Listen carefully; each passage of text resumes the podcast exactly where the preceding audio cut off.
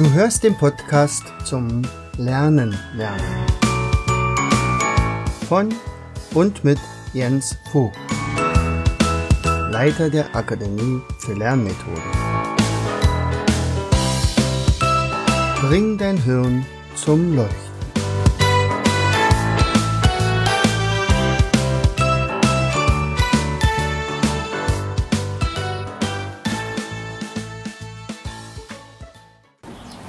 Herzlich willkommen zu Vogtis Podcast Show Bring dein Hirn zum Leuchten.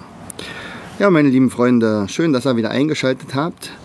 Ähm, heute geht es mir um die beiden Begriffe Wissensnetz und Mückenschwarm. So, jetzt könnte man sagen, hoch, was haben die beiden denn überhaupt miteinander zu tun und überhaupt, was ist ein Wissensnetz?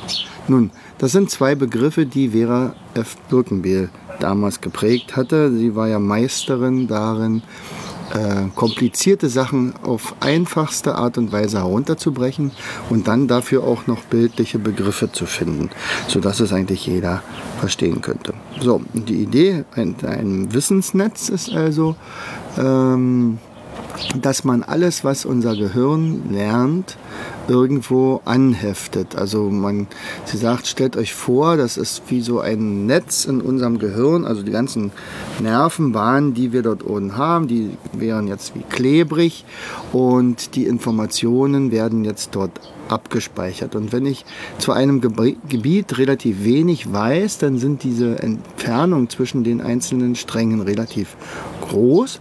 Das heißt also, die Gefahr besteht, dass da etwas durchrutscht. Das heißt also, dass ich mir gar nicht merken kann, wenn ich eine neue Information bekomme. Und andererseits, wenn ich eine, ein, ein Fachgebiet habe, ein Spezialgebiet, ein Hobby, was auch immer, dann bilden sich fast ganze, also wie Teppiche fast, dass also fast nichts mehr durchfallen kann. Das heißt also, da musste es fast nicht mal mehr klebrig sein. Alle Informationen werden abgelegt. So, und äh, mit diesem Modell ging sie sehr, sehr lange hausieren und man konnte auch wirklich sehr viel mit erklären, aber bestimmte Sachen eben nicht. Metapher haben ja auch meistens immer äh, Stärken und Schwächen. Und, und, sie kam dann nachher darauf, sie sagt, Mensch, eigentlich müssten wir das noch anders bezeichnen. Und, und sie erfand dann den Begriff des Mückenschwarms und sagt, das heißt also eigentlich ist es ja so, dass wir niemals eine Information äh, so separat in unser Wissensnetz einpflegen, denn immer wenn es eingepflegt wird, korrespondiert es mit Dingen, die wir schon kennen. Und äh, das heißt also, wie mit einem Mückenschwarm, äh, wo die eins, das einzelne Individuum äh, natürlich sich bewegt, aber äh, immer gucken muss, dass es nicht gegen ein anderes knallt, demzufolge miteinander kommunizieren muss und gucken muss, wie weit bin ich von dem anderen weg. Also äh, als ich mal ein Mindmap über die Stare gemacht habe, da ging es ja auch um die Schwärme von Staren, die diese wunderbare Bilder ins, äh, an den Himmel zeichnen. Ähm, und da kam raus, dass also diese Stare durchaus nicht das ganze Gebilde sehen können und auch nicht mal ahnen können, was sie jetzt gerade dort an den Himmel zeichnen, aber sie sehen auf jeden Fall vier, äh, nee, Entschuldigung, nicht vier, sondern sieben Nachbarn. Und äh, wenn Sie immer genau den Abstand zu diesen sieben Nachbarn, also rechts, links, oben, unten, vorne, hinten und dann noch diagonal irgendwie, ähm, äh, also wenn Sie den Abstand konstant halten, dann ist es also so, dass die also niemals aneinander knallen. So. Was hat das jetzt mit uns zu tun, mit unserem Lernen, mit unserem Lernmodell? Nun, äh, vielleicht eine ganz aktuelle Sache. Also ich bin heute im Wald gewesen und als ich äh, den Wald betrat, äh, betrat, dann hörte ich plötzlich ein Pirol. Und war sehr froh und sagte, oh, der Pirol ist wieder da. Wunderbar. Ähm, tja, ich könnte mir vorstellen, dass ähm, 100 Leute in den Wald gehen und diesen Pirol gar nicht hören. Also sie hören ein Vogelgezwitscher und wenn man sie fragen würde, was äh, bringst du aus dem Wald mit, was hast du gehört, was hast du gesehen, dann wäre höchstwahrscheinlich nicht die Information gekommen, ein Pirol hat gezwitschert oder geflötet. Ja, also ist ja ein ganz besonderer Ton, den die Pyrole machen. Der macht immer so. Das hört sich fast an, als wenn der im tropischen Regenwald wäre, aber er ist halt bei uns in unseren Wäldern. Und wenn man dann noch ähm, Buchenwälder hat, wo es also besonders schallt, dann ist das schon ein besonderes Erlebnis. Ja, ein Erlebnis für mich. Ähm, weil ich bin damals, als ich, das war mein Glück, als ich ähm, also im Kindesalter war, dann hatten wir äh, ein Wochenendhaus und zu uns kam einmal im Jahr ein Ornithologe und machte dort Urlaub. Und das war toll, weil der war begeistert von den Vögeln, beobachtete sie, nahm, machte Tonaufnahmen und mein Vater fragte ihn dann, warum er das denn täte, denn es gibt ja überall Vögel. Er sagt, nein, nein, das ist überhaupt nicht so. Es gibt natürlich überall Vögel, aber nicht überall die gleichen Arten. Und bei uns im Garten, da wo wir unseren Garten hatten, da gibt es zwei Vögel, Vogelarten, die gibt es sonst in ganz Deutschland nicht mehr. Und das eine war die Sperbergrasmücke. Und das andere habe ich schon wieder vergessen. ja, was war das andere? Also ein, der, der Rotrückenwürger war auf jeden Fall auch nicht so besonders häufig, aber den gab es schon noch ein paar öfter. Aber den, äh, die, die Sperbergrasmücke war ziemlich einmalig. So, und dann sagte er, naja, die hat so ein besonderes Geräusch, macht mal so ein besonderes Geräusch und daran erkennt man sie auch. Und das faszinierte uns. Und ähm, sagte, na, wenn Sie Lust haben, dann gehen wir mal auf äh, Vogelstimmen-Tour. So, herzlich gerne. Und dann sind wir damals früh um 5 Uhr aufgestanden und dann äh, waren die ersten Vögel schon längst wieder aktiv. Aber nach und nach, und das hat er häufig mit mir gemacht, äh, bin ich mit ihm dann also wirklich regelmäßig gegangen. Und ich musste dann mal sagen, was das für ein Vogel war. Und dann hat er mir dazu Geschichten erzählt und das war wirklich toll. So, und das habe ich mir bis heute erhalten und äh, äh, Gott sei Dank viele Sachen nicht vergessen. Sicherlich würde ich nicht mehr alles zusammenkriegen, aber ich höre schon noch die Mönchskrastmücke raus oder ähm, den, ja, den, nehmen wir also zum Beispiel den ähm, Raubbürger oder das sind noch für seltene, also die Nachtigall sowieso. Das ist mir damals nämlich auch aufgefallen, dass also dieses Wissen, weil wir ja immer mehr in die Stadt ziehen. Die Leute ziehen immer mehr in die Stadt und interessieren sich auch gar nicht mehr so viel für die Natur verloren geht. Ja, und ähm, ich habe das ja schon mal in einem der anderen Episoden so ein bisschen angesprochen, dass, dass es immer schade ist, wenn, wenn Leute sich für bestimmte Sachen nicht interessieren und dass dann also tatsächlich Wissen verloren geht. So, und ich hatte es mal mit einer Klasse gemacht und gefragt, Leute, kommt mal her, wir sind auf dem Sportplatz hier, aber da drüben ist ein Vogel, der zwitschert, der sehr schön, nicht? Das hört er doch? Ja, das hört sich sehr schön an. Okay, dann sag mir doch mal, was das für ein Vogel ist. Und niemand der zwölften Klassen konnte mir sagen, dass das eine Nachtigall war. Also eigentlich muss ich ja sagen, der Nachtigall, weil die Frauen der Nachtigallen, die zwitschern ja nicht. nur die Männer. Ja, aber es wusste halt keiner und es ist natürlich auch nur einmalig gewesen, dass ich ihnen das gesagt habe. Und ich kann mal ziemlich davon ausgehen, dass man das dann auch wieder vergisst. Aber wenn man da regelmäßig viel für interessiert und wenn man das nachhaltig übt, dann bleibt das natürlich hängen und dann hat man auch ganz andere äh, Empfindungen. Also man kann viel mehr sich über Dinge freuen, über die kleinen Dinge freuen. Ähm, ja, als wenn man das halt nicht wüsste. So, als Vera Birkenbiel zum Beispiel mal gefragt wurde, jetzt sind wir doch im Informationszeitalter und es ist so leicht, an Informationen ranzukommen. Nicht? Also man hat eine Frage, fragt die Siri oder Alexa oder gibt sie noch selber ein und such mir das mal das raus oder wo steht das denn? Äh, und wupp kommt die Information angeflogen. Also ist doch die, die Sache, warum sollte ich das denn überhaupt mir alles einprägen, wenn ich die Informationen ja sowieso kriege. Und ist es dann überhaupt noch nötig, so viel zu lernen? Oder könnte man nicht den, den Lernstoff der Schule zum Beispiel auf die Hälfte oder auf ein Drittel reduzieren, auf das Notwendigste, Allernotwendigste. Und da hat sie äh, darauf geantwortet, uneingeschränkt lernen. So viel es überhaupt nur geht. Also nicht reduzieren, sondern sogar mehr draus machen. Und ich sage natürlich, also ich bin ja natürlich absolut der gleichen Meinung, also man kann ja nicht genug wissen. Und zwar, es geht ja hier um das eigene Wissen. Also wenn man dann nachher äh, vor dem Schöpfer steht und, und das anschließend das Gehirn seziert wird und dann würden die Forscher also rauskriegen, ja eigentlich gewusst hat er gar nichts, außer wo es steht. Nicht so toll. Ehrlich gesagt bin ich auch nicht so begeistert von einem Arzt, der auch nicht weiß, was er mal gelernt hat und nur von seinen Erfahrungen lebt. Also klassisches Beispiel, äh, Mord mit Aussicht, der eine Arzt, der also sämtlichen Leichen dort äh, Herzinfarkt bestätigt, weil er offensichtlich darüber vielleicht mal was geschrieben hat. Also je mehr man weiß, desto besser. So, und äh, vieles ist ja überhaupt noch, noch gar nicht erforscht. Also wir wissen es ja nicht, äh, was noch alles da kommen könnte. Aber ich kann mir vorstellen, es ist gigantisch, was da noch auf uns zukommt.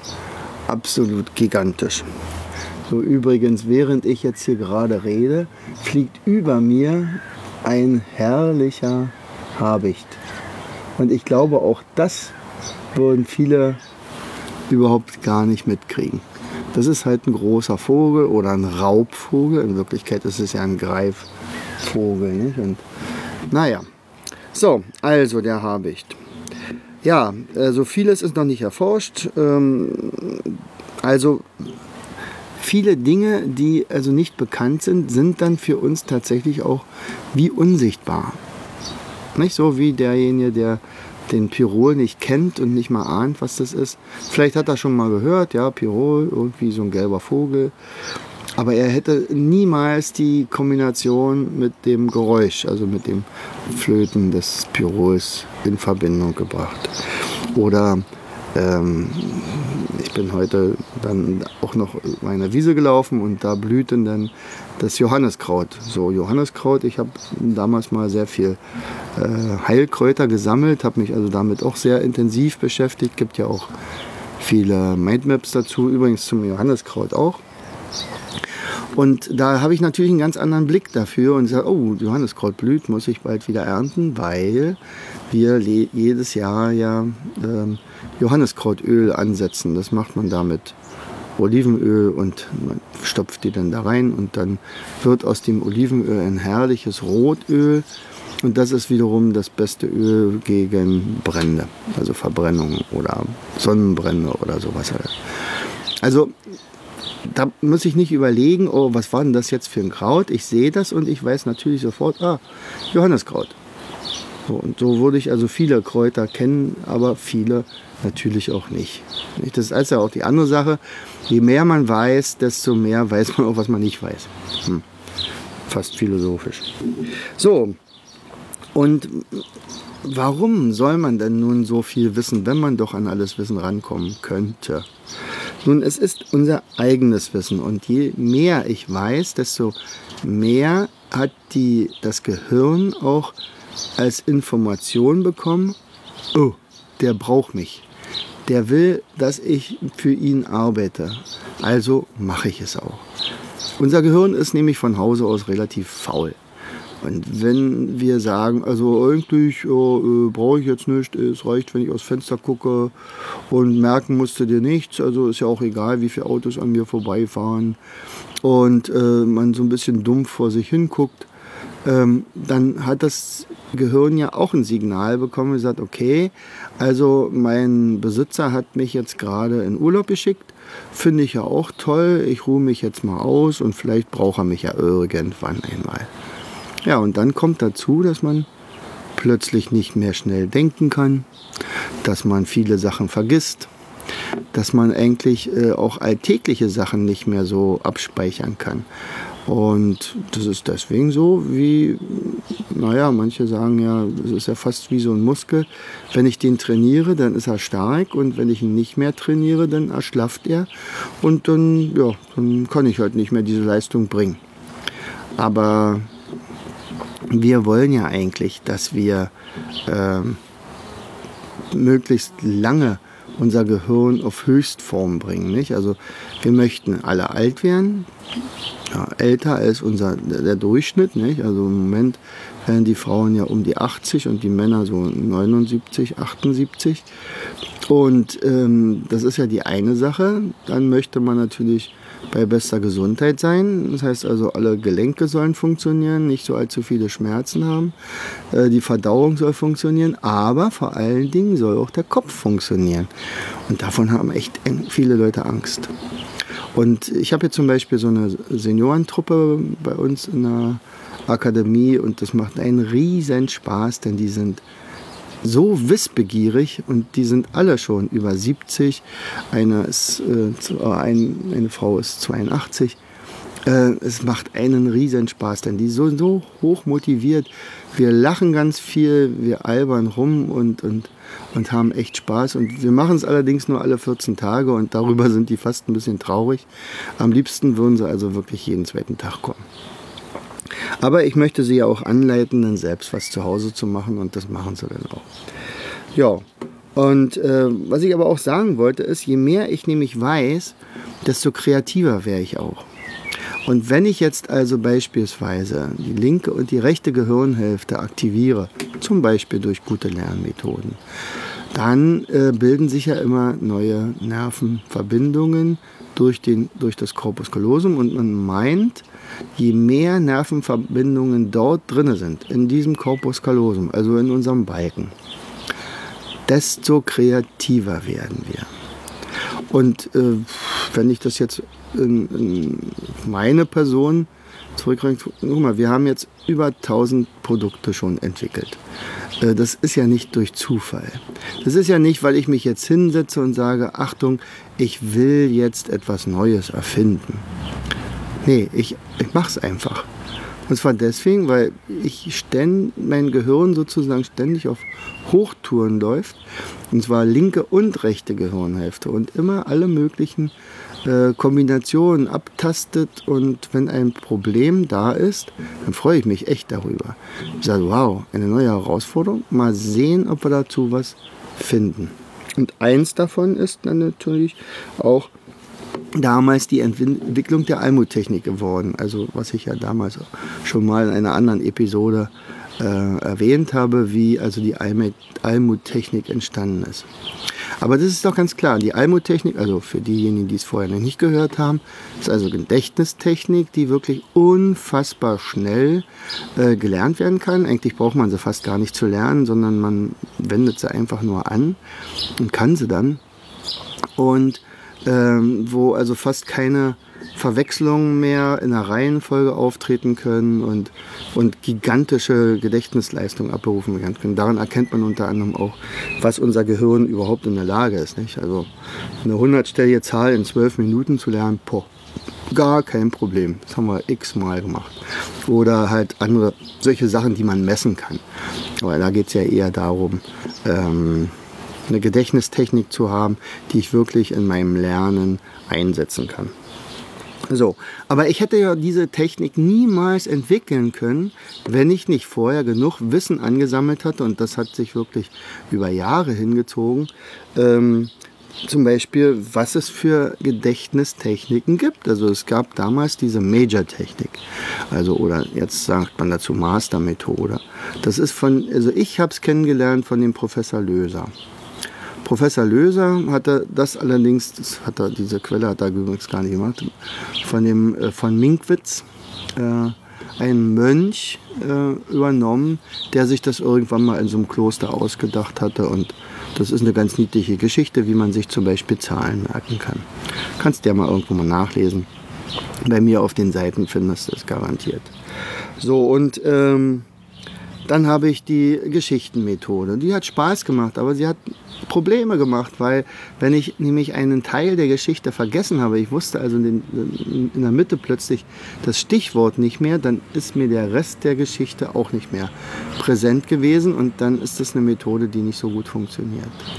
Dann habe ich die ähm, Geschichte, also die, die äh, Loki-Methode, natürlich die von den Griechen genommen und äh, die funktioniert wirklich tadellos wenn man denn die Räume kennt, also den Ort, wo man etwas verdrahtet hat. Nicht? Also, also zum Beispiel sind ja die Leute um Sokrates herum äh, dann immer durch solche Wandelhallen gegangen und jedes Mal, wenn sie etwas sich äh, gemerkt haben mit ihrer Philosophie, die sie dann weitergeben wollten, weiterentwickeln wollten, worüber sie sprechen wollten, äh, dann sind die da stehen geblieben und haben praktisch den Gedanken dort angehängt an den Blumentopf oder an das Fenster oder eine Säule, wo sie gerade waren.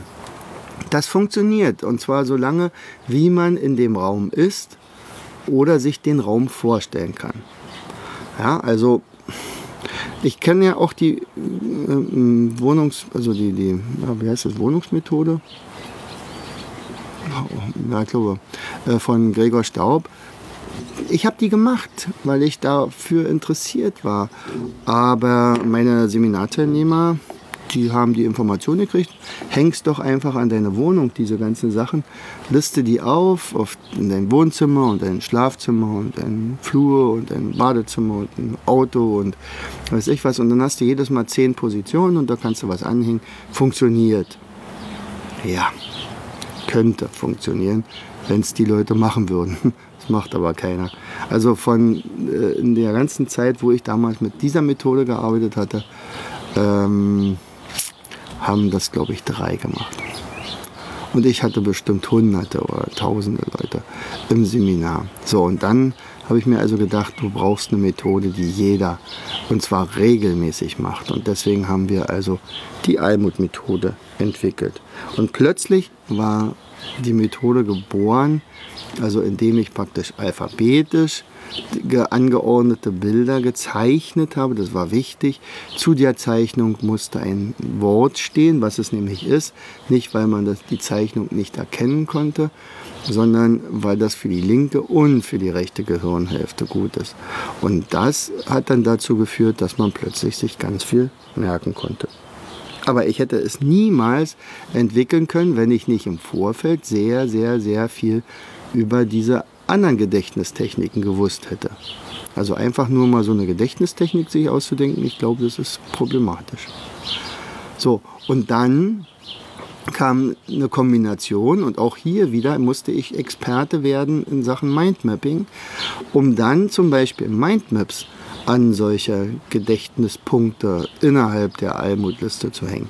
Und daraus entstand wiederum das war dann also vor drei Jahren oder vor vier Jahren mittlerweile das neuronale Ablagesystem. Und, und plötzlich war es möglich, und zwar wahrscheinlich erstmalig, ich denke mal, das ist das allererste Studiersystem für die, fürs Gehirn, äh, wo man alles Wissen, aber wirklich alles Wissen systematisch äh, in so ein System einpflegen kann und äh, Studenten, die damit gearbeitet haben, die mittlerweile schon längst ihr, ihre Abschlüsse haben und zwar mit Bravour bestanden haben, haben immer wieder gesagt, also A, ich war noch nie so gelassen in einer Prüfung.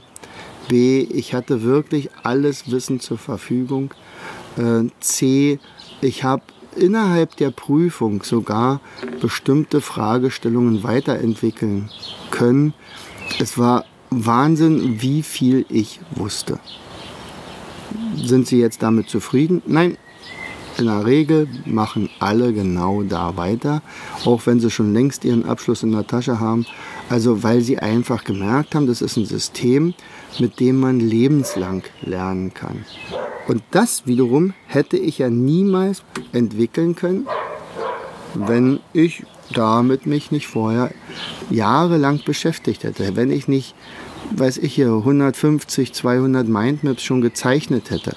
Mittlerweile sind wir bei 350 oder 400.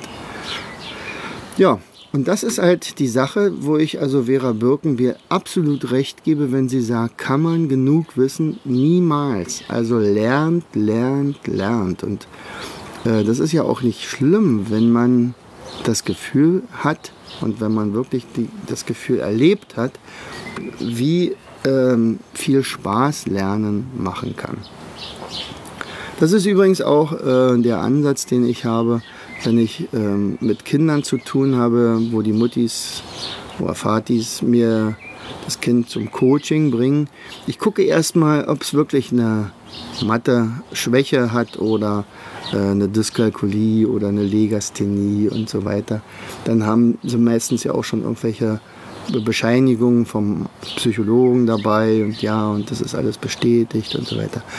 Aber das Wichtigste ist, und zum Beispiel jetzt gerade ganz aktuell gestern im Coaching, das werden wir wohl auch bald beenden, äh, habe ich also vorher schon gemerkt, also beim dritten Mal jetzt, dass dieses Mädchen überhaupt gar keine Schwäche hat. Sie hat einfach nur Angst vor Mathe.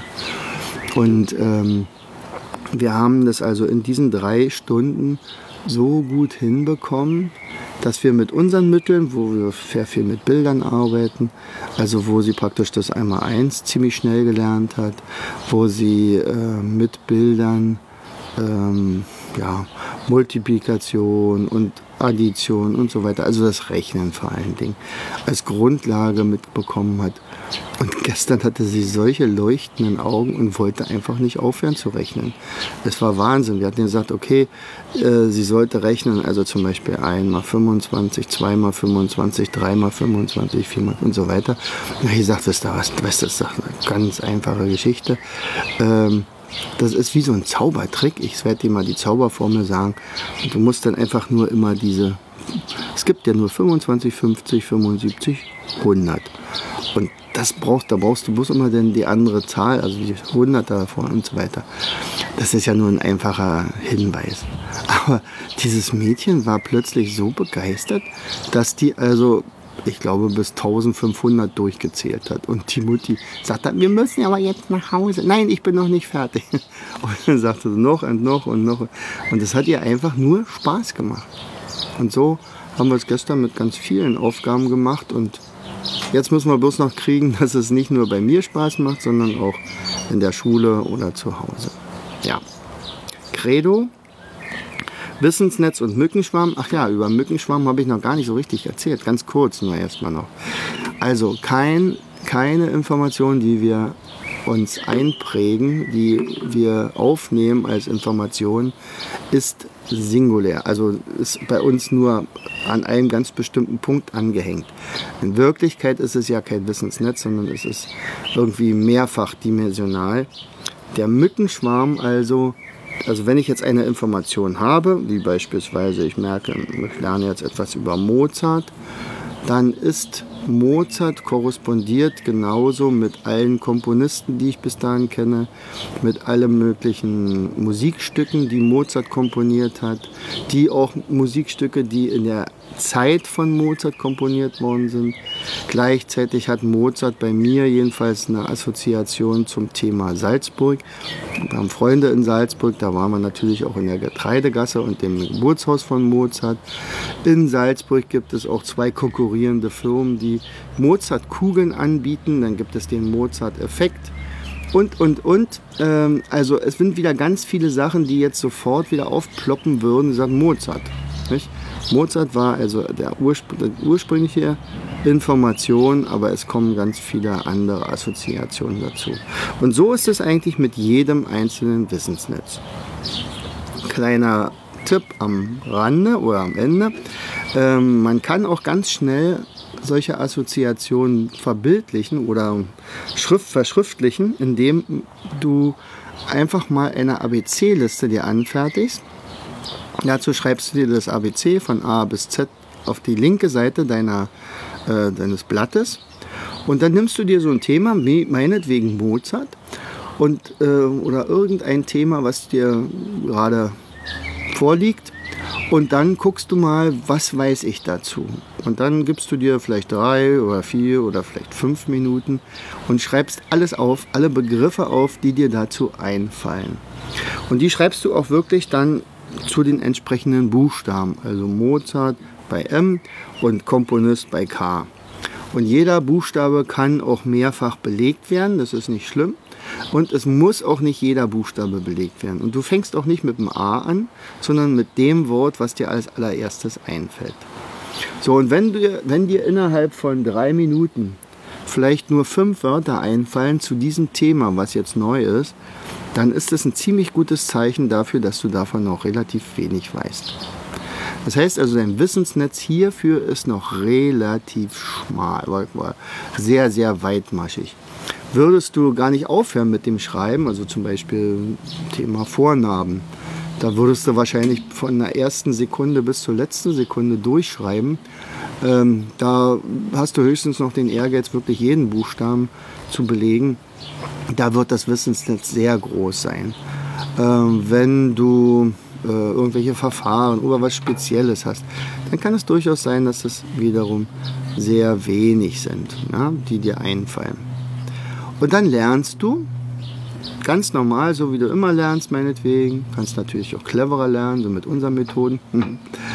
Und dann machst du ähm, danach noch einmal eine ABC-Liste und machst das wirklich in der gleichen Zeit. Also wenn du vorher fünf Minuten gemacht hast, dann machst du danach noch mal fünf Minuten, also zum Beispiel nach drei Tagen oder so.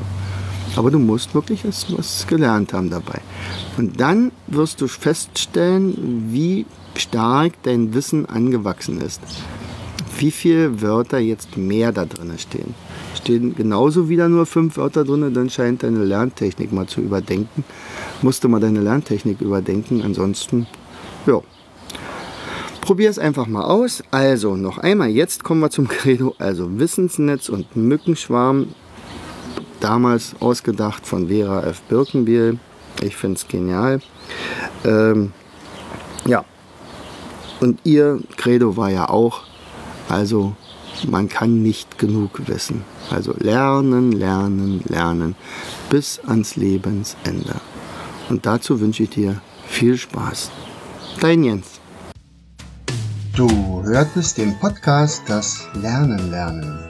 Bring dein Hirn zum Leuchten.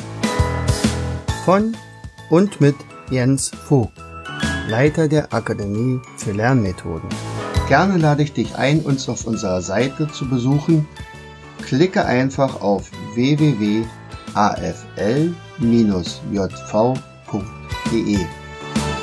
Hier findest du weitere wertvolle Hinweise die dein Lernen leichter machen. In unserem Shop www.mindmaps-shop.de wirst du viele praxiserprobte Produkte rund ums Lernen finden. Bis zum nächsten Mal. Dein Jens.